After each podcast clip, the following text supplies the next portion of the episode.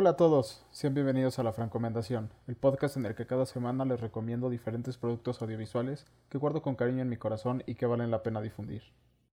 La francomendación que les traigo esta semana, la verdad es que es un poco sorprendente para mí, porque si hace dos años me hubieras preguntado que si me imaginaba haciendo un podcast en el que recomendaba un drama coreano, jamás te hubiera creído. Y pues ahora aquí estoy a punto de recomendarles la que yo considero que fue la mejor serie que vi el año pasado, que se llama It's Okay to Not Be Okay. O sea, está bien no estar bien. No voy a tratar de decir su nombre coreano porque la verdad es que está bien complicado y hablado el coreano es un idioma muy difícil. Pero la traducción literal vendría siendo algo como Psycho but it's okay. O sea, psicópata pero está bien. Bueno, ya desde hace algunos años varias amigas han estado muy metidas en toda esta onda de los dramas coreanos. Y particularmente una de ellas llevaba tratando de convencerme de que viera uno. Me decía, ah, dale, ve un drama, ve un drama. yo no, qué horror, qué horror. La verdad es que yo me imaginaba que eran producciones similares a las novelas mexicanas o a las novelas turcas o a las novelas indias, que la verdad es que tienen valores de producción muy, muy chafas. No, o sea, no critico gustos, pero no son lo mío, ¿no? O sea, pensé que los dramas coreanos eran lo mismo. Pero ya como que finalmente me convencieron de ver esta y decidí darle una oportunidad.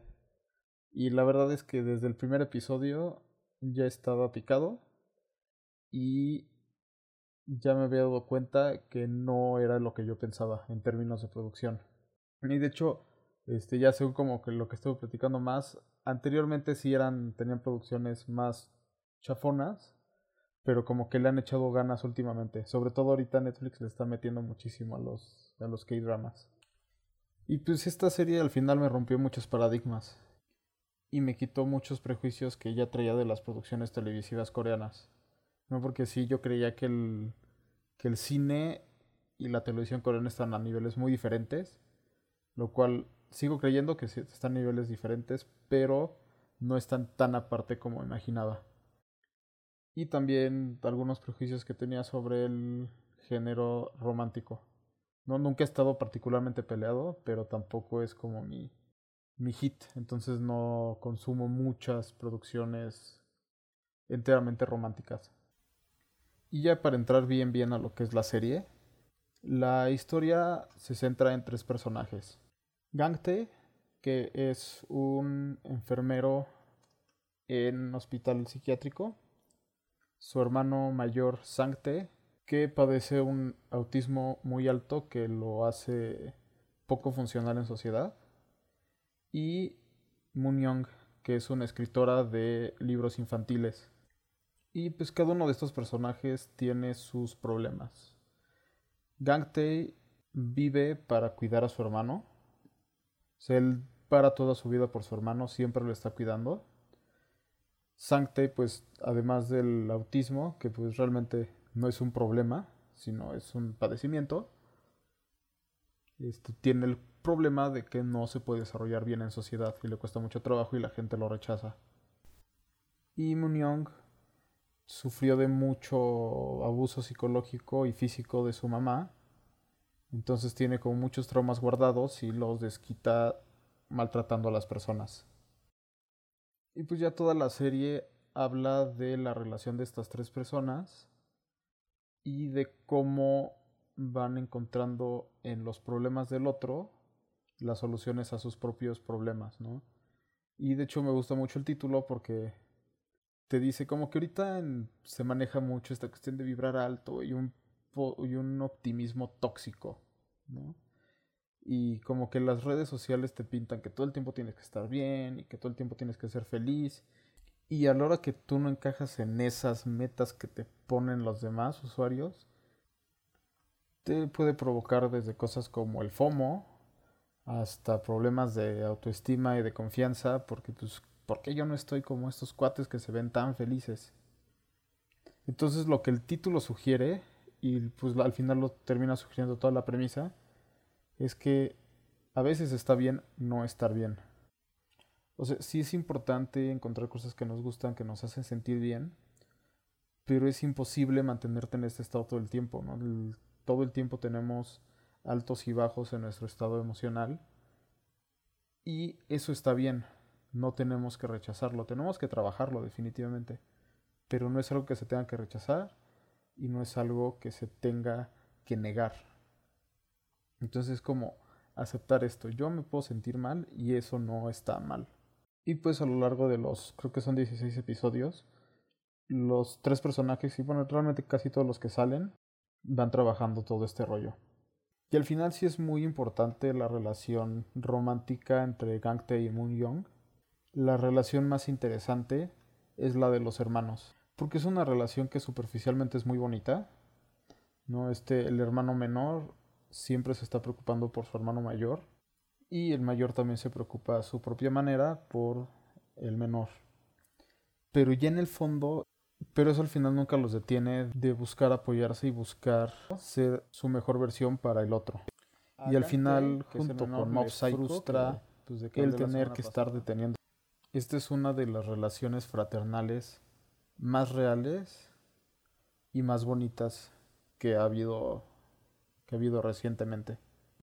Otra cosa que me gusta mucho es su tratamiento de las, de las enfermedades mentales. Este ya mencioné que uno de los personajes tiene un nivel de autismo muy alto. Y la verdad es que eso se podría prestar mucho para hacer comedia. Y esta serie siempre se mantiene al margen de eso. Sí pasan situaciones muy chistosas a costa del autismo pero nunca es en plan de burla. No son cosas que si tú has convivido con alguien con autismo, sabes que pueden pasar. Y sabes que son cosas que son chistosas, pero no caen en la comedia, tal cual. Y como Gang Tae trabaja en un hospital psiquiátrico, una gran parte de la serie se desarrolla dentro de él. Entonces eso te presenta muchos personajes que tienen diversos problemas. Este, haz de cuenta que pues piensen en One Flew Over the Cuckoo's Nest. Dios nunca llega a niveles tan oscuros y no hay enfermeras tan cabronas como la enfermera Ratchet, pero pero son como estos varios personajes que pues no son normales entre comillas, ¿no? una de mis escenas favoritas de toda la serie es justamente con uno de los personajes ya mayores que tiene estrés postraumático porque luchó en una guerra muy chiquito. No recuerdo si fue, fue, en la guerra de Corea o en la guerra de Vietnam. Creo que fue en la de Vietnam porque sí me acuerdo que pensé por qué estaría peleando ahí. Pero, pero el punto es que va a una guerra, sobrevive y se queda con el trauma todo el tiempo. Y de hecho hay varias ocasiones en las que lo, lo dan de alta del hospital y él busca la manera de quedarse ahí porque le tiene miedo al mundo real, ¿no? En una de estas escenas lo sacan, él se trepa un camión y hay una persona trabajando con un... Es que ni siquiera cómo se llama el aparato, pero es como estos martillos que destruyen el piso, que son unas cosas enormes que hacen muchísimo ruido y le provocan un episodio. Y no sé cómo toda la escena está filmada, te, te hace sentir lo, el estrés y el trauma que está sintiendo este personaje. ¿no? Lo manejan de una manera muy, muy, muy, muy apropiada tanto para respetar a las personas que sufran esto como para que tú empatices y sientas lo que están sintiendo. Y de hecho ya como que de aquí doy vuelta para hablar de la dirección de fotografía y de la producción, la calidad de la producción, que pues hablé del principio como que medio la presumí, pero no, no ahondé. Y la verdad es que esta serie no le pide nada a las mejores producciones hollywoodenses o bueno, de televisión estadounidense. La fotografía es, es, muy estética y el manejo de cámara es súper preciso. Y, te, y justamente gracias a esto te, te trae muchas emociones que pues una novela con menor producción no es capaz de traerte. Aunque sí debo de reconocer que hay momentos en los que afloja y cae en situaciones muy telenovelescas y si piensas como de, ay, chale, chale, chale, pero son realmente pocas y no, no terminan afectando al producto final. También una cosa que me gusta mucho es que a partir de la llegada de los smartphones se ha vuelto un recurso muy común el insertar mensajes de texto en las películas o en las series. ¿Y cómo se, cómo se representan estos? En su mayoría está la persona hablando en el celular, así escribiendo, y salen los globos de, de texto en la, en la pantalla y se lee lo que mandan, ¿no? O un extreme close-up al celular y se ve el, el mensaje. Aquí hay una escena en la que los dos hermanos están peleando a golpes y a llaves y cosas así. Y le están llegando unos mensajes importantes a Gangtei. Entonces, la forma en la que lo en la que resuelven esto es muy interesante porque tienes a los hermanos en segundo plano peleándose fuera de foco y el celular está en primer plano, boca arriba, y sale cómo le van llegando los mensajes, pero al mismo tiempo está dentro del celular la persona que está mandando estos mensajes hablando. Entonces sale el monito en la, en la pantalla del celular. Y se me hizo bastante ingenioso porque fue una buena manera de mostrar los mensajes que le están llegando sin tener que recurrir a texto y hacerte que leas. Porque además, como están apuntándole más a un público internacional con esta, piensan que vas a recurrir más a los subtítulos. Entonces, si tienes que leer, sale el mensaje en la pantalla del celular, pierde toda tu atención y te vas a leer los subtítulos. Entonces, eso te tiene más atento a lo que está pasando en pantalla.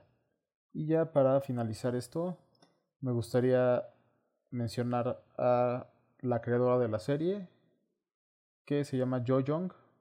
La verdad es que no he visto nada que ha hecho antes, pero ha trabajado en puros dramas. Y el director, que es Park Shin-woo que igual ha trabajado en puros dramas que no había visto antes. No, pero siento que vale la pena reconocerlos porque entregaron un trabajo fenomenal. Y ya con esta, con esta recomendación, pues lo que busco obviamente es que vean esta, esta serie en específico, pero pues también que se abran más, ¿no? O sea, que todos nos, nos abramos más a ver cosas que no siempre veríamos, que nos saquen de nuestra zona de confort, porque de ahí siempre podemos sacar alguna joya escondida. Entonces, vean esta serie, si les gusta, pues ya saben que me pueden mandar mensajes, si no les gusta, también para decirme por qué no, porque me llama, porque también me interesa tener ese tipo de discusiones. No a todos nos va a gustar lo mismo, y eso es completamente válido, recuérdenlo siempre. Y les agradezco mucho que se hayan tomado el tiempo de escuchar esto. Recuerden que me pueden encontrar como Franco Mendación en Twitter e Instagram. Facebook no tengo porque Facebook me choca. O sí tengo mi Facebook personal, pero de hecho casi ni lo uso. Y mis Twitter e Instagram personales son FrancoWG96 o FrancoWG. Nunca me acuerdo si tienen el 96 o no. Pero de todos modos ahí los tendré los tendré linkeados en la, en la descripción del episodio pues nuevamente les agradezco mucho y nos vemos, escuchamos, hablamos la próxima semana.